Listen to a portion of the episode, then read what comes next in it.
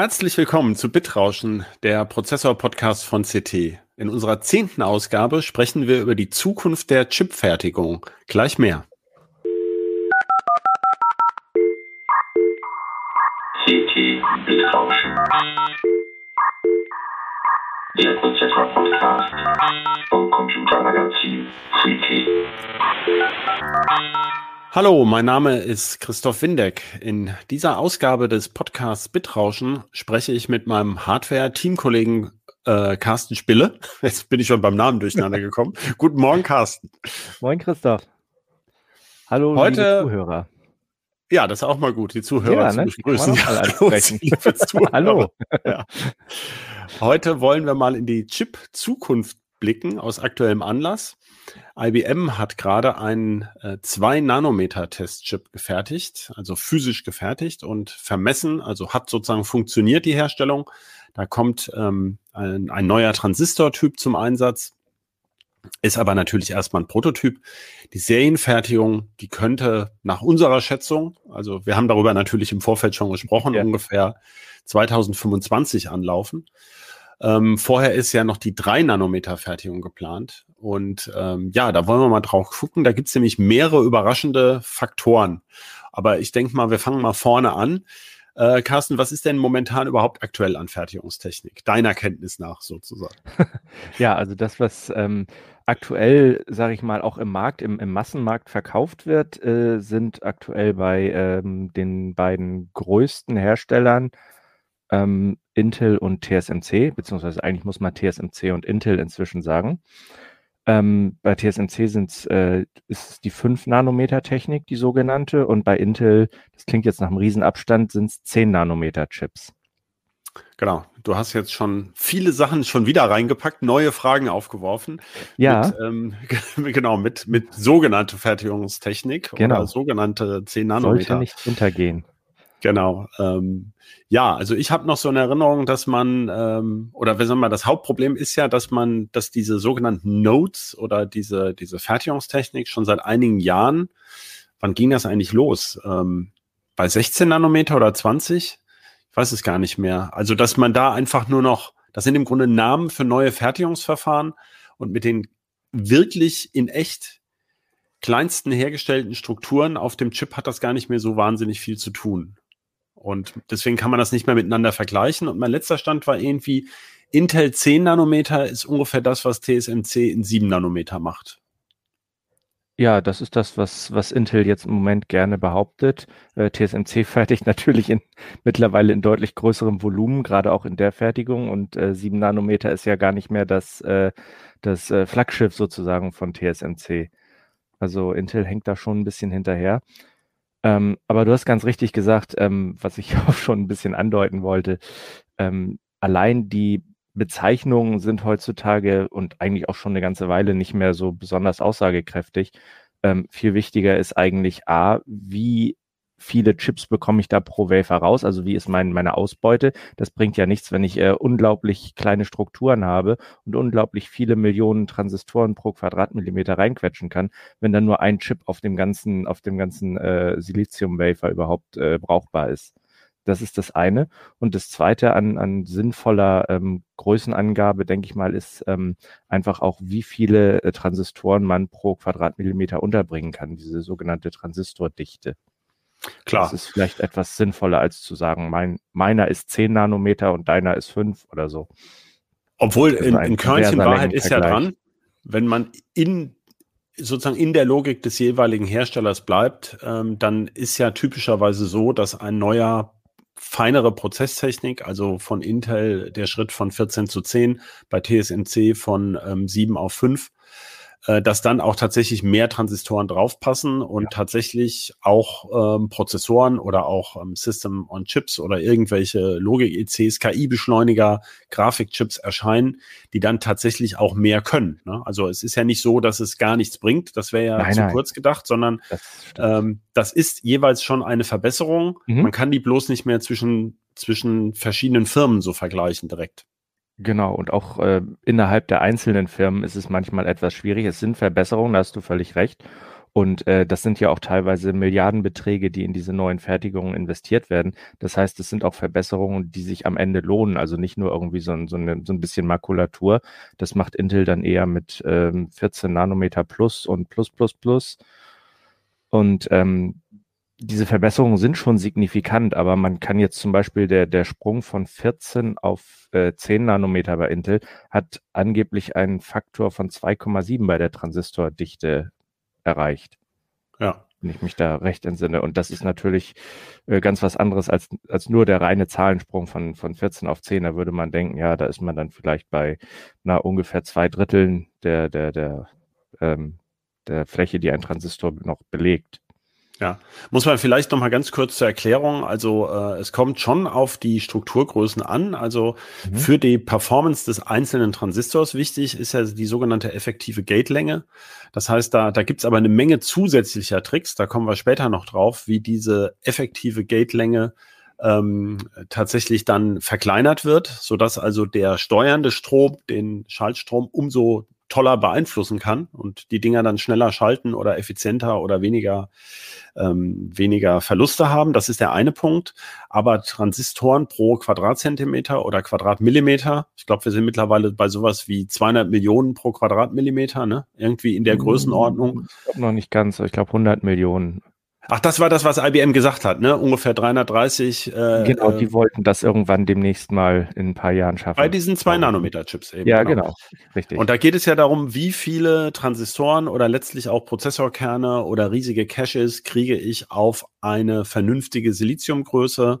Mhm. Aktuelle Prozessoren sind doch typischerweise so um die 110 bis 200 Quadrat Millimeter, ne? Also in der, im ja, Bereich man, von ein bis so zwei Quadratzentimetern Siliziumfläche. Kann man das sagen, ja. ja also darum geht es sozusagen, möglichst viele, möglichst viele Transistoren äh, oder die Transistoren dicht zu packen, so dass ich ähm, sie einfach für den gleichen Preis, weil so, so ein Wafer-Durchlauf kostet ja immer ähnlich viel durch die ganze Fab, kriege ich sozusagen pro Wafer-Bearbeitung äh, leistungsfähigere Chips raus. Ähm, das ist irgendwie immer der, das ist ja der dahinterliegende Trick eigentlich. Ne? Genau. Obwohl so ganz gleicher Preis ist das nicht. Da wird natürlich für die äh, Bleeding Edge äh, Fertigungstechnik, also die, der, die Technologieführerschaft, da wird natürlich schon ein Aufpreis fällig. Und gerade jetzt mit dem Schritt zu äh, EUV, also der extremen ultravioletten Belichtung bei der Fertigung, da kommen auch nochmal die Amortisation dieser sauteuren Maschinen dazu. Ne? Ja gut, aber das mittelt sich ja dann raus. Also wenn das dann in, äh, diese Maschinen werden ja nicht weggeschmissen, nachdem man die Prozessoren jetzt gemacht hat, sondern in fünf Jahren fertigt man damit ja immer noch und hat dann, ähm, dann sind wir vielleicht eben bei der besagten 2-Nanometer-Technik und dann ist eben die heutige 5-Nanometer-Technik sozusagen die, die günstigere Standardtechnik wahrscheinlich. Genau, das heißt, ja. das ist also immer nur am Anfang, hat Richtig. man ähm, den, den äh, versucht man das zu amortisieren und deswegen baut man auch nur die Chips mit der allerneuesten Technik, bei denen sich das auch am meisten lohnt. Genau. Das ist ja, genau, wie jetzt eben gerade, was, was äh, konkrete Chips sind. Mir fallen ein von Apple A14 ist es, ne? Und der berühmte M1, der, mhm. der Intel-Killer sozusagen. Die werden jetzt ja, schon in genau. 5 Nanometer gebaut. Mhm. Ich meine von Huawei, die haben auch ein, zwei SoCs, bevor sie jetzt äh, quasi gecancelt wurden, mehr oder minder. Äh, Qualcomm, glaube ich, dieser Snapdragon 888, ja. der mit der chinesischen Glückszahl. Mhm. Ich glaube, das ist auch ein 5 Nanometer, oder? Ja, sollte. Ja. Also das sind die, die uns jetzt und irgendwelche KI-Chips sind, glaube ich, angekündigt, ne? Die An angekündigt ist schon ganz, ganz viel, ja. ja. Aber klar, über kurz oder lang wird sich bei allem, was, äh, was auf Fläche geht und wo die Margen entsprechend sich äh, gut gestalten, wird äh, eine möglichst äh, effiziente Fertigung angestrebt. Das ist einfach immer so. Ja, klar. Da, da ist ja auch keine Änderung in Sicht, dass da jetzt fundamental sich irgendwas dran ändert in nächster Zeit, sondern ist ja ganz typisch, dass ähm, diese großflächigen Chips, wo man sozusagen für die höhere Performance auch einen Aufpreis verlangen kann, ähm, eben zuerst da gebaut werden und später dann eben alle möglichen ähm, genau. Chips. Ja. Äh, bringt denn, wenn du jetzt bei den 5 Nanometer, wir haben es vorhin, glaube ich, angerissen, dann diese IBM, fang, ah nee, ich würde gerne noch was anderes klären. Ich fand mhm. es natürlich überraschend, dass IBM diesen 2-Nanometer-Chip jetzt ausgerechnet angekündigt hat. Ähm, die haben ja ein Forschungszentrum da im Bundesstaat New York, in Albany. Genau. In der Nähe ist diese große Global Foundries Fab. Ähm, mhm. Global Foundries hat ja auch ähm, Fabs von IBM aufgekauft. Äh, aber IBM gehört ja nicht, fertigt ja gar keine Chips mehr. Also die haben ja genau. ihre Fabs eben, wie gesagt, an Global Foundries ja. verkauft. Dann gibt es unter den führenden Fertigern noch, äh, also TSMC hast du schon erwähnt. Mhm. Intel hängt ein bisschen hinterher und dann gibt es noch ähm, die Fertigungssparte von Samsung, ne? genau. Samsung Semi. Und sonst kann ja niemand unter 14 Nanometer oder 12 Nanometer fertigen derzeit. SK also. Hynix, meine ich, ist auch äh, zumindest dabei, jetzt auf 7 Nanometer umzustellen. Das ist aber DRAM, ne? also ist Speicher. Das ist größtenteils DRAM, ja. Weil das ist ja auch nochmal was. Gut, das, ich würde sagen, das stellen wir mal hinten an. Bei, bei Speicherchips sieht es ja ein bisschen anders aus als bei den sogenannten Logikchips und Prozessoren. Ähm, aber ähm, ja, wie, wieso forscht IBM da noch dran? Oh, jetzt ist der Ton weg. Jetzt wieder da? Weg. Ich ja. war das, okay. Bei mir warst du zuerst weg. Alles klar. Fangen wir nochmal an bei, äh, bei der IBM-Geschichte. Achso, okay.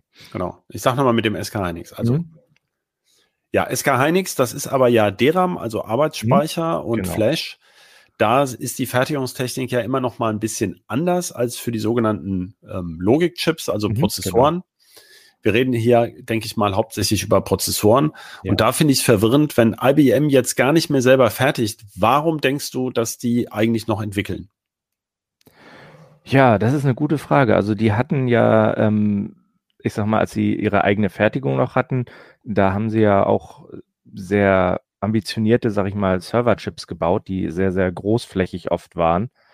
Und äh, die haben traditionell eigentlich sehr fortschrittliche Techniken gehabt, was, äh, was ähm, die Fertigung angeht. Ähm, ich erinnere mich da ähm, um die Jahrtausendwende oder kurz davor war es, glaube ich, äh, Silicon on Insulator, SOI. Das ja. war damals ein großes ja, Stichwort. Das kam, glaube ich, auch aus den IBM-Laboratorien ursprünglich. Dann hatten sie den ersten 5 Gigahertz Chip, ne? Damals ja, einen genau. von diesen riesen Power Power 6 Power oder sowas. Oder ne? Ja. ja, war schon viel vorher. Okay. Ja. also die, die haben da schon ähm, eine große Forschungsabteilung. Ähm, die haben aber allerdings überhaupt nicht mehr die Stückzahlen ähm, gerade bei diesen Mainframe-Server-Chips, wo sich das noch lohnen würde, eine eigene Fertigung zu unterhalten. Ich denke mal, ähm, dass die einfach ihre Techniken weiter gerne lizenzieren wollen. Früher hat es ja zum Beispiel auch Global Foundries und Samsung, da gab es ja mit IBM zusammen äh, diese Fertigungsallianz. Ja gut, die mit Samsung besteht wohl noch, ne? Also das ja, heißt, Global Foundries ist ja aus der aus der allerneuesten Technik hat sich ja das so ein bisschen zurückgezogen. Ja, bei 7 Nanometer haben sie es, haben sie gesagt, machen wir nicht mehr mit. Das lohnt genau. sich für uns nicht, für unsere Kundenstruktur. Hast du das Gefühl, äh, Global Foundries könnte da nochmal einsteigen oder dass da überhaupt plötzlich ein neuer Fertiger aufpoppt irgendwo? Also einen ganz neuen Fertiger, das halte ich für relativ schwierig. Wir hatten ja vorhin schon mal angesprochen, dass allein schon diese Maschinen, ähm, ich glaube, die kosten dreistelligen Millionenbetrag äh, von ASM, äh, ASML diese Belichtungsmaschinen, die dann äh, die Chips im Endeffekt herstellen.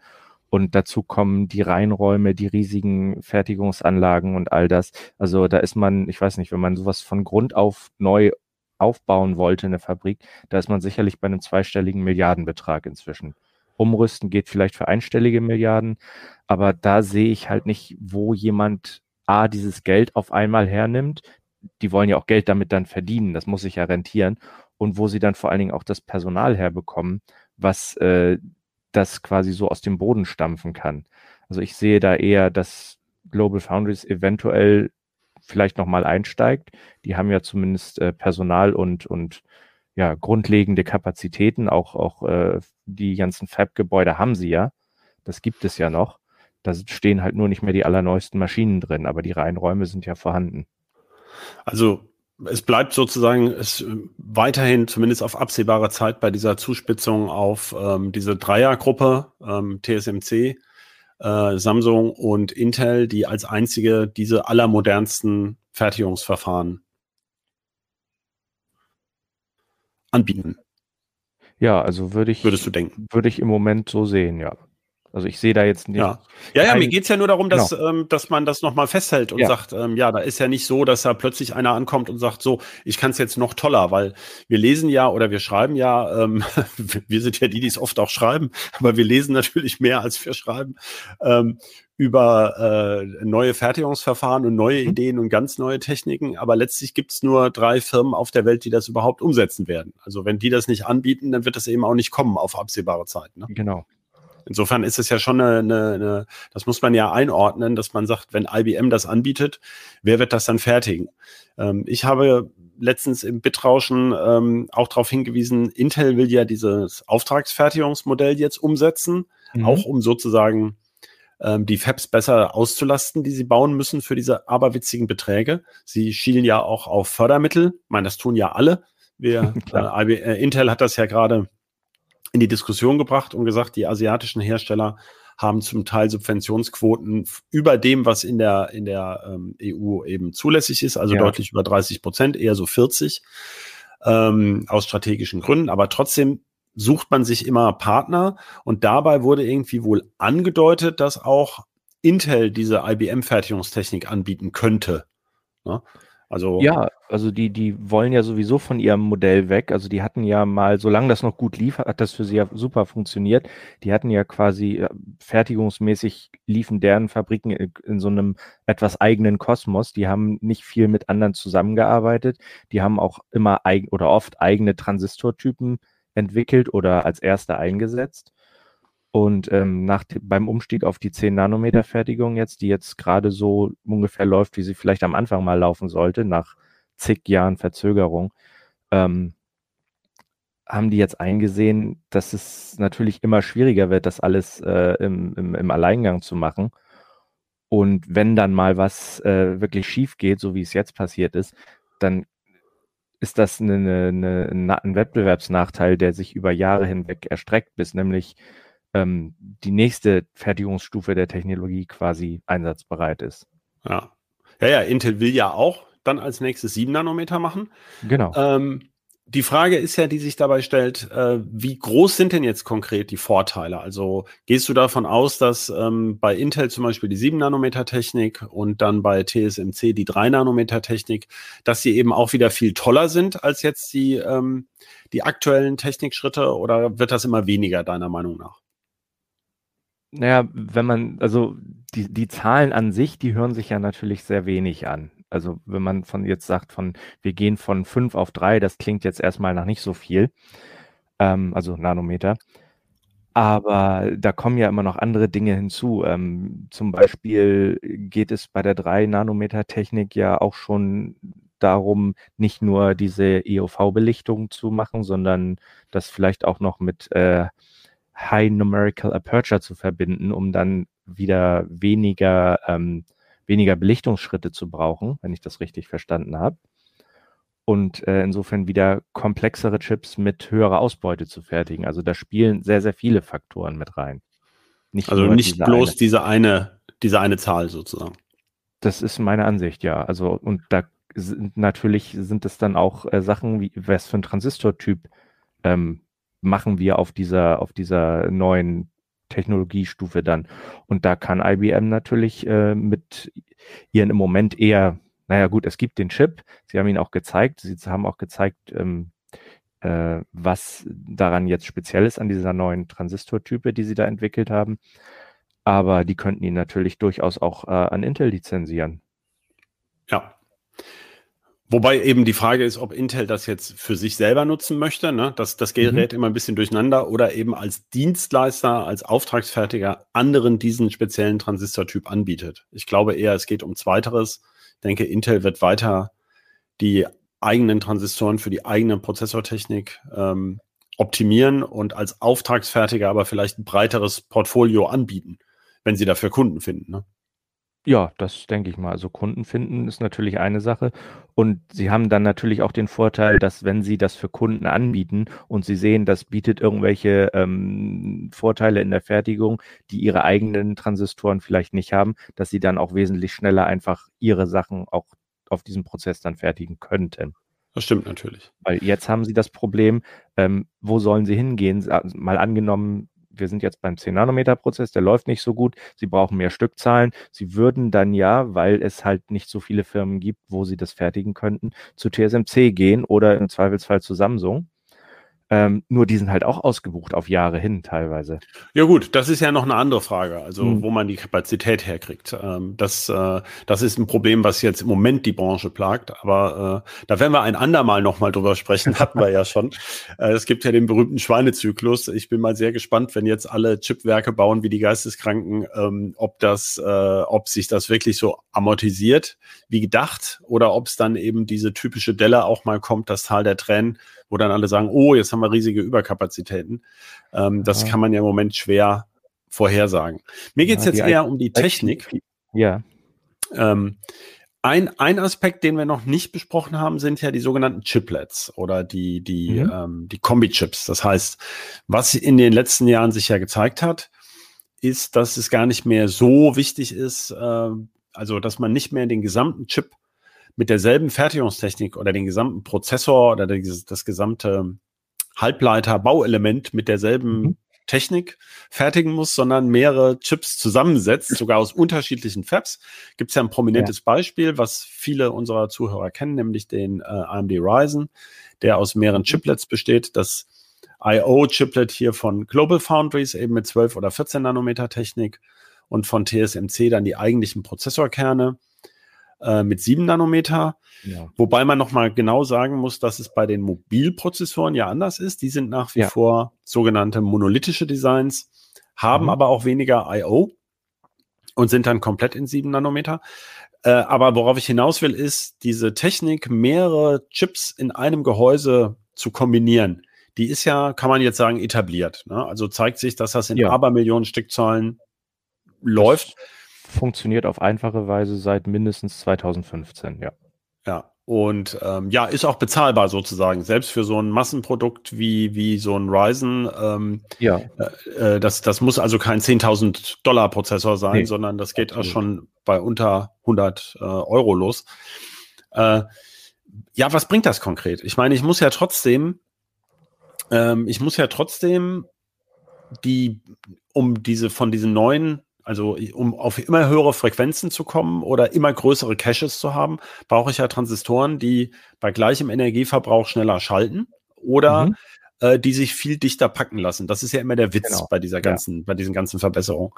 Ähm, welche Teile des Chips, äh, die sich überhaupt lohnen, kann ich denn jetzt sozusagen abbrechen und in einer billigeren, gröberen Fertigungstechnik machen lassen?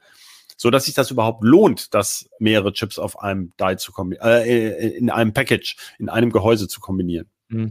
Also das erste, was einem da einfällt, ist, ist sind natürlich ähm, Schaltbestandteile. Ich fand dein Wort eben so toll, Halbleiter-Bauelementgruppen. Ja. was du gesagt hast. Halble ja, die deutsche Sprache ist toll. ja, ja. Ähm, also äh, solche Bauelementgruppen, die ähm, einen, einen, einen Kontakt nach außen haben, also die Speicher anbinden, die Displays anbinden, all sowas, was quasi äh, physische Fläche auf dem, auf dem Package braucht, also eine, eine, ein Draht nach außen sozusagen hat. Die kann man nicht beliebig gut skalieren. Das war auch vorher schon so. Also auch als es monolithische Chips gab, da skalierten die, die einzelnen Rechenwerke wirklich sehr gut nach unten, also wurden deutlich kleiner beim Wechsel auf eine neuere Fertigungstechnik aber die ganze, der, der ganze analoge Bestandteil, den nennt man analogen Bestandteil von diesen Chips, der skalierte halt relativ schlecht, zum Beispiel die Speichercontroller. Die brauchten, äh, um auch diese Frequenzen nach außen hin über eine gewisse Distanz anzusteuern, brauchen die halt eine gewisse Größe und ähm, können nicht so gut skaliert werden wie zum Beispiel äh, die, die, die reine Logik, also die Rechenwerke und Caches. Das sind die äh, Bestandteile, die sich die am besten nach unten skalieren, also wo ein, ein neuer Fertigungsprozess auch ja. die meiste Einsparung an Fläche äh, bringt. Und das ist genau das, was AMD ja jetzt auch gemacht hat. Sie haben ja. in diese Compute-Chiplets, die in sieben Nanometer gefertigt äh, sind, haben sie im Prinzip nur einen, einen Link in des, ins IO-Die und ansonsten nur äh, den Cache, der sich sehr, sehr gut packen lässt, auf geringe Fläche optimieren und die äh, Rechenwerke drumherum gebaut. Ja. Ach so, und dann ein Aspekt, der mir immer noch einfällt, natürlich ein kleinerer Chip egal jetzt in welcher Fertigungstechnik, also ein physisch kleineres Die, mhm. wenn es zum Beispiel ein Quadratzentimeter hat, dann ist es wahrscheinlicher, dass man äh, eine gute Ausbeute kriegt, als wenn es jetzt zwei oder drei Quadratzentimeter groß ist, weil ähm, die genau. Defekte, die bei der Fertigung entstehen, die eben mit einer geringeren Wahrscheinlichkeit ähm, da was kaputt, also unnutzbar machen. Kaputt ist ja immer ein, ein, komischer Begriff, weil die sind ja oft gar nicht kaputt, die kommen vielleicht nur nicht auf so hohe Frequenzen oder. Genau. Kaputt ist non-binär in der genau. Fertigungstechnik. Ganz genau. Das heißt, ich habe diesen Effekt, ähm, dass ich äh, von den die kleineren Chips ähm, vielleicht billiger fertigen kann äh, als einen größeren und davon, wenn ich dann mehrere wieder zusammenfügen kann hinterher zu einem funktionierenden Prozessor, habe ich auch genau. da noch einen ein, äh, einerseits eine Kostenersparnis und andererseits vielleicht auch eine Ausbeuteverbesserung. Ne? Ja, und man ist einfach viel, viel flexibler. Ich meine, bei AMD sieht man es ja, die bieten die, die, dieselben Ryzen-Kerne im Prinzip, bieten sie von Serverprozessoren bis hin zu ähm, ja, Einsteigerchips an. Äh, von 4 bis 64 Kernen im Prinzip können die da relativ flexibel skalieren. Ja. Das heißt also, die Chiplet-Technik kann bis zum gewissen Grad ausgleichen, äh, dass man jetzt ähm, eine bestimmte Fertigungstechnik, Fertigungsstufe noch nicht erreicht oder vielleicht nicht in äh, nicht so nutzen kann, wie man es früher genutzt hat. Aber trotzdem brauche ich ja die immer bessere Fertigungstechnik, wenn ich eben was an der an der Anzahl der Kerne pro Chip oder äh, an der Taktfrequenz oder an den Caches zum Beispiel verbessern möchte. Ja. Also es ist nicht zu erwarten, dass, also AMD wird ja auch, plant ja auch auf 5 Nanometer zu wechseln. Mhm. Ähm, äh, das heißt, es gibt weiterhin einen Grund dafür. Und ähm, ja, wir hatten eingangs, hatte ich mal gesagt, dass diese Strukturgrößen ähm, nicht direkt was mit den, mit den Transistorgrößen zu tun haben. Da würde ich gerne noch mal kurz drauf eingehen, weil das war ja einer der Aspekte von diesem IBM 2 Nanometer Chip. Das war der sogenannte Nanosheet Transistor. Das heißt, mhm. der ist jetzt anders aufgebaut als bisher. Ähm, ja, kannst du das irgendwie, wie waren sie denn bisher aufgebaut, die Transistoren? Ja, also die, die aktuelle, äh, ich sag mal, die vor diesen Forschungschips äh, aktuelle Technik nannte sich, glaube ich, Gate All Round. Das heißt, ähm, die Kontaktung ähm, erfolgte quasi an drei Seiten, um eine. Nee, nee, nee, nee. Äh, nee, da liegst du, glaube ich, falsch. Also bisher haben wir ja FinFETs. Ne? Ja. Also Fin, Fin die, von. Und da habe ich drei Seiten. Genau, aber dieses Gate All Around ähm, äh, geht ja um diese drei äh, äh, Seiten der, der Fin quasi drumrum. Genau. Ach so, ich dachte, dann habe ich dich falsch verstanden gerade. Also, ja, ähm, so wie ich das verstanden habe, ist der Nanosheet eine Variante von Gate All Around. Und ähm, äh, mir ging es darum, nochmal auf die FinFETs zu kommen. Das heißt, äh, seit wann war Intel da überhaupt? Damals war Intel noch führend, ne? oder? Ich glaube, genau, bei 22 glaub, Nanometer oder sowas mhm. kamen die FinFETs. Da haben sie damit angefangen. Das waren dann die FinFETs oder Trigate-Transistoren, hatten, hatten sie das, Ach, ja, stimmt. ja. Ne? Und da haben sie dann lustigerweise bei 14 Nanometer äh, im Trigate das eine Gate, äh, beziehungsweise die eine Finne wieder, wieder wegoptimiert. Also ja. die waren, die hatten ja drei Finnen ursprünglich, da konnte man ja drauf kommen, dass das eventuell äh, mit dem Trigate was zu tun hatte. Das sind jetzt wieder nur zwei Fins. Ja. Und äh, die Nanosheets, die sind jetzt nochmal äh, deutlich, äh, deutlich interessanter, weil die drei quasi getrennte ja, Lagen haben, wo sie, ähm, also oder Blättchen, ähm, wo sie ähm, quasi die, äh, äh, äh, leiten, die, die, die, die Leitung durch. Also der leitende Kanal des Feldeffekt-Transistors, ja, genau. der wird immer feiner und die Elektrode kommt immer näher ran, sozusagen, oder drumrum, kann also drumrum, diesen ganzen ja. Kanal stärker beeinflussen. Früher hatte man ja planare Transistoren, da waren das ja nur so Schichtfolgen. Und dann, mhm. ähm, wenn die, die steuernden Elektroden, äh, die steuernde Elektrode sozusagen nur einen kleinen Teil, es geht darum, möglichst viel Volumen zu durchdringen mhm. mit dieser Steuerung, damit eben der Widerstand sinkt und das möglichst schnell, denn ähm, äh, daher kommt halt die hohe Schaltfrequenz. Ne? Je, je, ja. ähm, je schneller der steuern kann, umso höher kann man ihn natürlich am Ende takten. Und ähm, ich finde das immer total schwierig mit diesen, ähm, es ist ja nicht jeder einzelne Transistor wirklich genau so aufgebaut. Also äh, die, die, die, man hat immer den Eindruck, die Firmen erzählen nur die Hälfte oder nur einen Bruchteil. ich glaube, Aber ich glaube, sie erzählen halt immer, sie erzählen halt immer das technologisch Spannendste und was in der Fertigung dann wirklich in so einem Prozessor zum Einsatz kommt. Es gibt ja dann oft noch ähm, Low Power und High Frequency Varianten. Mhm, ja. Und ich weiß immer gar nicht so, ähm, baut denn jetzt zum Beispiel AMD äh, die nur die schnellsten Rechenkerne mit mit der mit der High Frequency Variante und zum Beispiel diesen dieses IO Die dann mit der Low Power Variante oder ähm, weiß ja, man gut, da was? Das ist in dem Fall sind das ja sowieso zwei komplett unterschiedliche äh, Fertigungstechniken. Also da kann das durchaus sein. Aber ja. ähm, wenn ich jetzt innerhalb einer Fertigungstechnik bin, also jetzt zum Beispiel auf einem einzelnen Compute Die von Zen, da werden schon dieselben, äh, größtenteils dieselben Transistortypen zum Einsatz kommen und nicht, dass AMD sagt, wir haben hier zwei besonders schnelle Kerne, so wie das bei äh, Smartphone-SoCs ja gerne gemacht wird, die dann zwar auch unterschiedliche Architekturen haben, aber die dann möglicherweise auch unterschiedlich optimierte Transistoren in bestimmten Bereichen haben.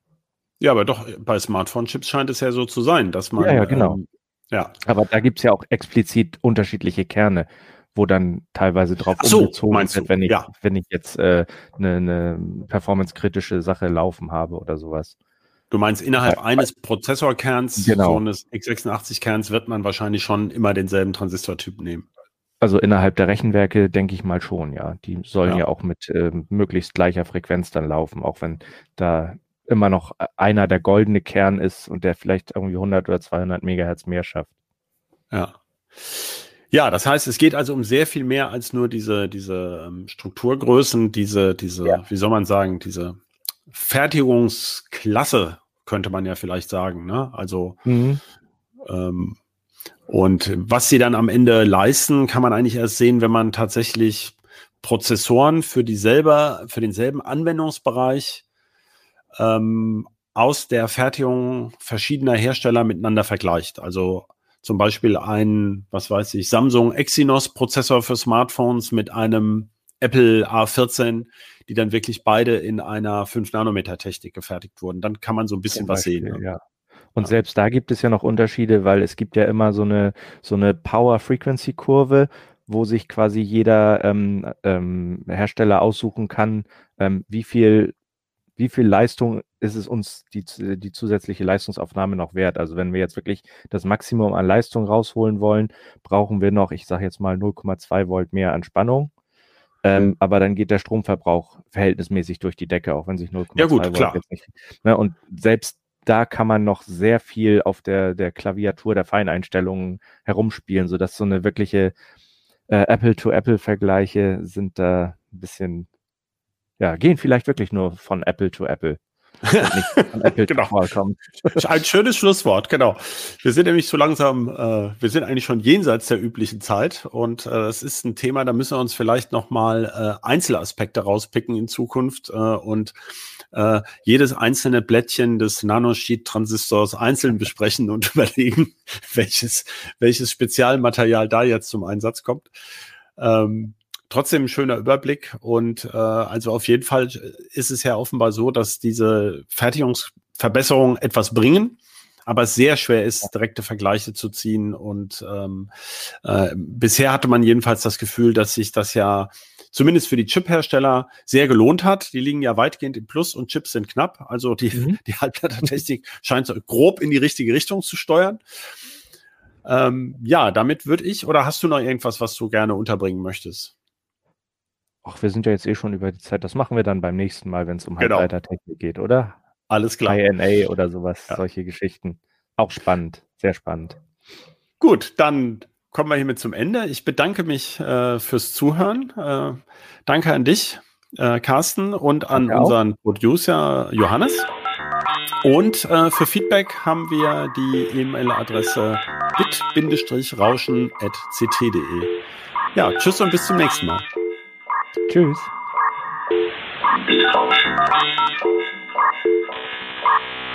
Thank you.